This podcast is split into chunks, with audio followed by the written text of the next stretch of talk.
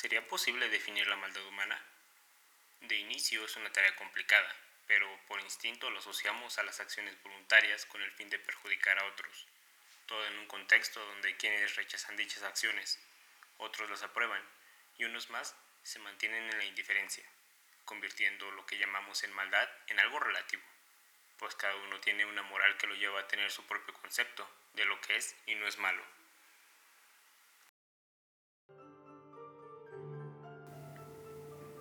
Buenas noches.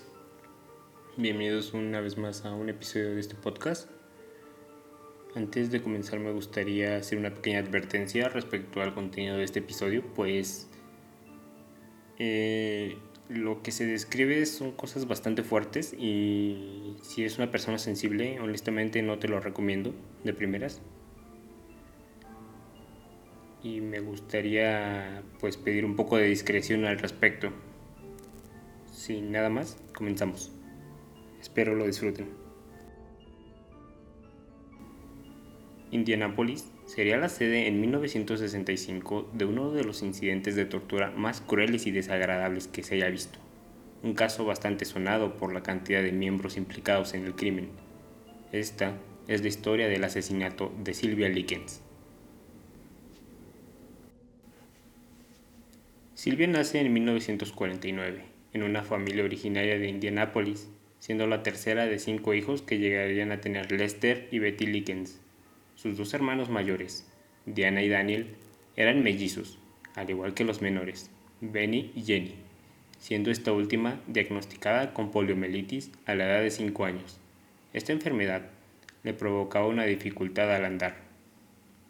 Lester, quien era el padre, había estudiado solamente hasta octavo grado trabajando como empleado en una lavandería, en fábricas como obrero, incluso teniendo un pequeño restaurante, siendo cada uno de estos trabajos un fracaso.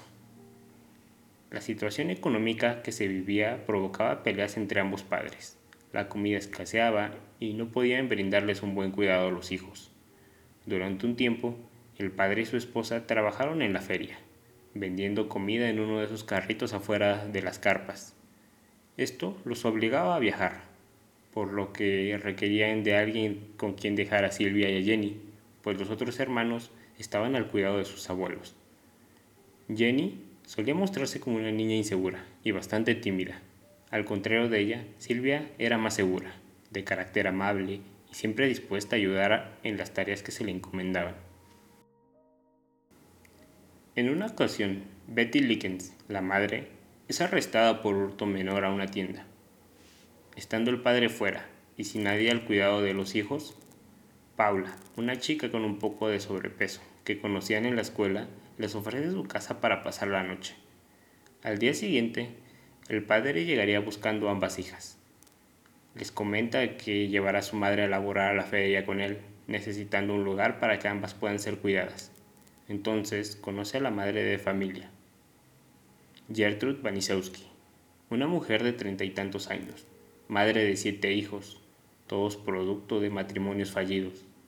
Vivía con ellos en una casa alquilada al sur de la ciudad, ganándose la vida planchando por encargo y sacando dinero de los distintos padres de sus hijos.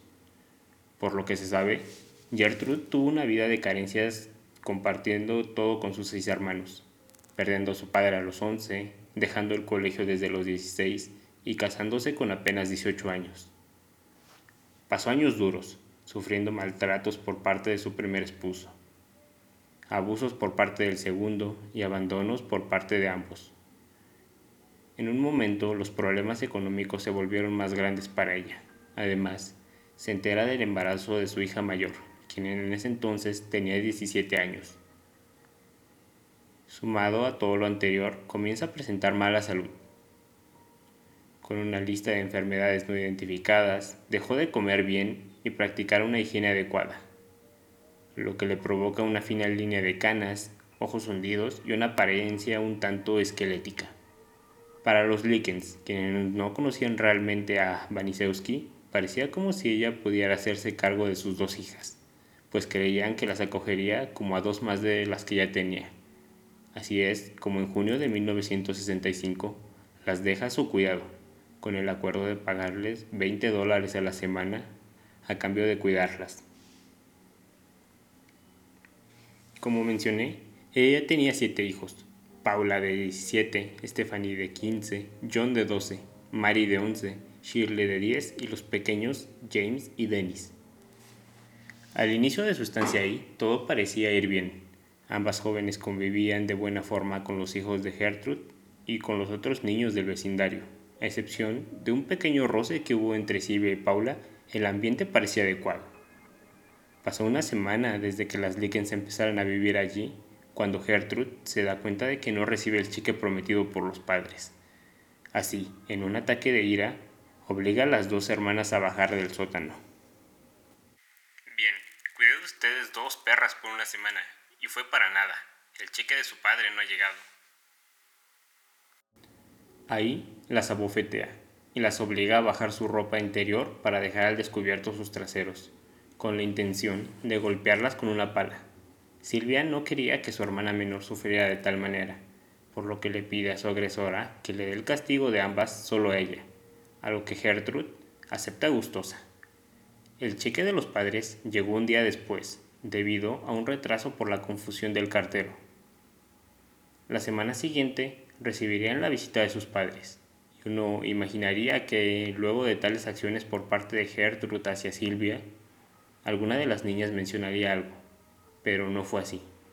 Más adelante, Jenny declararía que ella y su hermana creían que mencionar algo de lo que ocurría en esa casa solo tornaría las cosas a peor. No se imaginaban que las autoridades o su familia pudieran hacer algo por ellas. Los padres se van entonces de la casa confiados en que están bien sus hijas, lo que le dio tranquilidad a Gertrude para cometer los maltratos posteriores haciendo cómplices a sus hijos de tales abusos, animándolos a ser violentos, siendo la mayor de las hermanas Lickens quien viviría el completo infierno por los siguientes meses. Gertrude no soportaba a las dos jóvenes, pero tenía especial odio por Silvia, a quien siempre tachó de sucia y promiscua. Se teorizó sobre dicho desprecio, cuestionando cuál pudo ser el motivante principal para Gertrude, y es quizá que la mujer veía en la joven la belleza y la oportunidad de felicidad que ella había perdido hace bastante, por lo que la degradación y la tortura a alguien como Silvia era un gozo. Poco después, los niños Vanisewski fueron con su madre para quejarse con ella sobre la cantidad de comida que habían visto a Silvia comer. La madre se enojó, alegando que haría algo para arruinar su físico, y la hace devorar un hot dog cargado con bastantes condimentos. Esto provoca que Silvia vomite de inmediato. No conforme, hace que la chica recoja y coma su propio vómito. No pasaría mucho para recibir una nueva visita por parte de los padres Lickens, pero, por instrucciones de Gertrude, las niñas se verían obligadas a no decir ni una sola palabra. Parece ser que el incidente que terminó por llevar a Gertrude a cruzar la línea de su estabilidad mental fue cuando Silvia comentó cómo había dejado que un chico la consolara. Vanisewski explotó en un ataque de obscenidades contra la joven, esparciendo la mentira entre los demás miembros de la familia que Silvia estaba embarazada, pues había permitido que un hombre tocara su vagina. Seguido de esto, comenzó a patearla en la entrepierna en repetidas ocasiones. Cuando pudo calmar su ira un poco, Silvia quiso sentarse, pero Paula la tiró de su asiento y le comentó cómo ahora ya no estaba en condiciones de volver a sentarse en una silla. Todo esto mientras sus hijos y Jenny observaban. La botella entonces se rompe y le provoca cortes internos en las paredes vaginales. Y esta horrible escena, más que indignar o escandalizar a los hijos, simplemente les provocó risas. En agosto de 1965, la casa de al lado es ocupada por la familia Vermilion. Phyllis y Raymond eran una pareja con un par de hijos pequeños, los cuales necesitaban del cuidado de una niñera, pues el trabajo de Phyllis no le permitía mucho tiempo con sus niños, y esta, al ver que la vecina tiene a su cuidado tantos niños, le parece una gran idea realizar una barbacoa entre las dos familias, para poder conocerse mejor y ver si Gertrude es adecuada para cuidar a sus hijos. Durante este evento, Phillips observa cómo Silvia deambula por el jardín con un moretón en el ojo. Al mencionarlo, Paula declaró de forma orgullosa que fue ella quien se lo provocó. Seguido de esto, Paula se acerca a Silvia y le arroja un vaso de agua hirviendo en la cara. Los Vermilion fueron testigos de tal acto, pero no reportaron algo a las autoridades. Meses más tarde, Phyllis sería nuevamente testigo de cómo Paula atacaría a Silvia con un cinturón de cuero. Sorpresivamente, se quedó callada sin ningún motivo aparente. Si Gertrude se cansaba de golpear a la chica, le pasaba el turno a su hija mayor, Paula. Esto infundió tanto miedo en las hermanas que obedecían todo lo que se les ordenaba, incluso si les decían que lo único que podía comer Silvia era una ración de galletas y agua a la semana. En una ocasión, Silvia toma una muda de ropa de Paula. Gertrude ordena a su hija Stephanie y a su novio que arrojen a la chica al sótano. El novio, al practicar judo, no tiene mayor problema con levantarla y tirarla escaleras abajo. Este chico solía arrojarla contra las paredes, haciendo que el cuerpo de Silvia saliera volando, y tal fue el golpe que recibió al caer por las escaleras, que permaneció por dos días inconsciente. Las lesiones fueron graves. Las patadas en la entrepierna hicieron que perdiera el control en la vejiga, provocando que orinara el colchón en el que dormía. Esto le trajo de nuevo el castigo de introducir una botella por su vagina. Además de los golpes, sufría desnutrición, pues solo se alimentaba a base de galletas y agua una vez por semana, obligándola a comer sus propias heces en ocasiones. Silvia se rindió, dejó de resistirse. A ese grado llegó la tortura de la pobre chica. Los hijos de Vanisewski disfrutaban haciéndole maltrato físico. John solía patearla, apagar cigarrillos en su piel, golpearla puñetazos en la cara y pisarla una vez esta yaciera en el suelo al sentirse débil.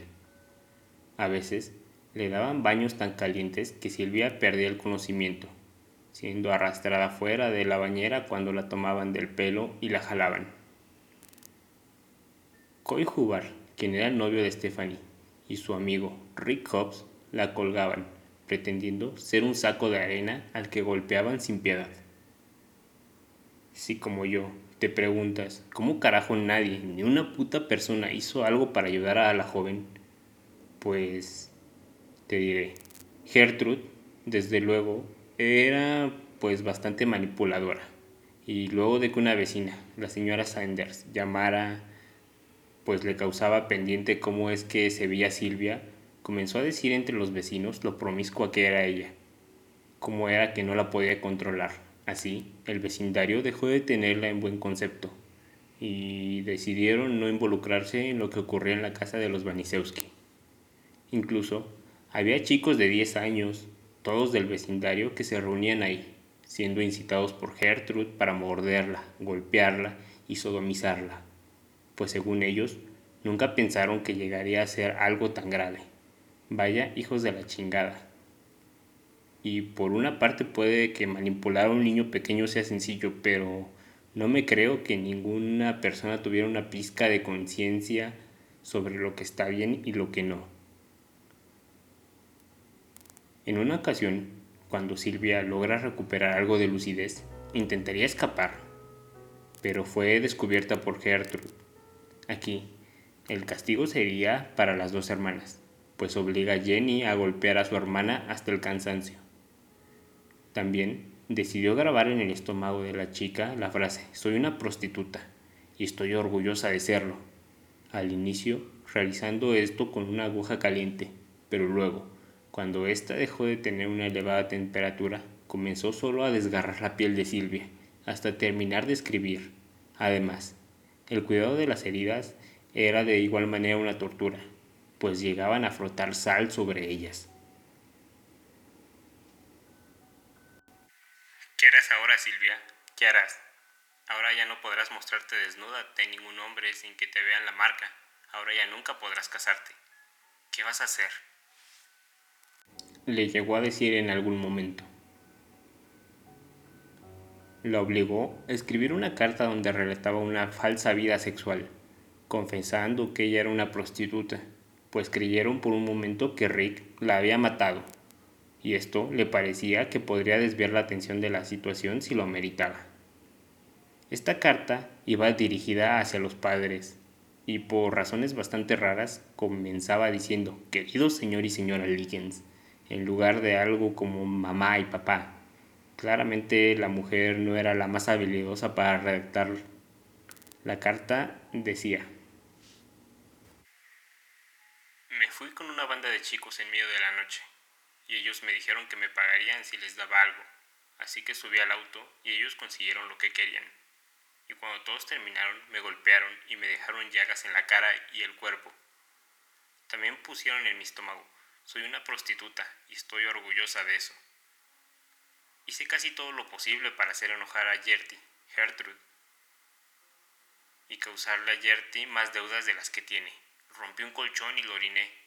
También le he costado a Gertie las facturas del médico que realmente no puede pagar e hizo que ella y sus hijos se pusieran bastante nerviosos bastante creíble, la verdad. Debido a su poco aseo, la solían bañar con la manguera en el jardín, pero llegó a tal punto que ni siquiera respondía a esto, y en un acto para salvar su reputación, más que para brindar ayuda sincera a Silvia, Rick llama a la policía, creyendo que estos les darían primeros auxilios y todo estaría bien. Este tenía la certeza de que al ser el héroe para salvar a la chica, no se le impondría ningún cargo en su contra, pero las autoridades llegaron bastante tarde. Se declaró la muerte de Silvia Likens el 26 de octubre de 1965, debido a desnutrición y una hemorragia cerebral, reportando así el peor caso de abuso que se ha visto en Indianápolis. Al inicio, Gertrude trató de mentir, diciendo que fue una banda de jóvenes quienes atacaron a Silvia, como ya mencionaba la carta, pero las heridas decían que la tortura había sido infundada desde hacía tiempo. También intentó culpar a los otros niños, pero sus argumentos se vinieron abajo cuando todos declararon cómo ella los alentaba a practicar toda clase de actos violentos contra la joven. Stephanie y Coy, su novio, quienes la arrojaron provocando la hemorragia que la mató, fueron condenados a 12 y 21 años de cárcel respectivamente. Rick, quien le llamó a la policía, recibió una sentencia de 21 años, pero murió a la edad de 20 por cáncer pulmonar. John, el hijo de Gertrude, recibe también 21 años, siendo el preso más pequeño en un reformatorio. Paula es acusada de asesinato en segundo grado y esta fue condenada a cadena perpetua, pero sale libre por libertad condicional en 1973. Y Gertrude fue acusada de homicidio en primer grado. También recibió cadena perpetua, pero logra salir en 1985 para posteriormente mudarse a Iowa. Ahí se cambia el nombre. Cinco años después, ella moriría. Durante el juicio se les cuestionó a todos sobre el porqué de sus acciones. ¿Cómo es que nadie hizo nada para poder ayudarla? Simplemente se limitaron a responder que no lo sabían. Y bueno, esto fue todo por el episodio de hoy. Um, caso bastante sonado, bastante fuerte. No... Me hubiera gustado que fuera un poco más largo, pero la información es bastante escasa. Hay una película también que se inspiró en, en esto que ocurrió con Sylvia Likens, llamada Un crimen americano, y fue por lo que cobró algo de relevancia por ahí de los 2000 y pues es bastante impactante cómo es que nadie quiere ayudar a una pobre chica que está sufriendo y que la torturan hasta llevarla a la muerte. No te lo crees. Al menos yo no me lo creí la primera vez que lo leí. Fue como de, ¿en serio? Pero bueno. Y antes de despedirme, si gustan apoyar compartiendo este capítulo o cualquier otro, estaría bastante cool. Se los agradecería bastante. O si gustan seguir la cuenta en Instagram del podcast, se llama igual, te relato algo. Ahí subo de vez en cuando actualizaciones de cómo va el capítulo, de algún guiño de lo que vendrá más adelante. Y sin más, nos escuchamos en un próximo episodio. Que tengan buenas noches.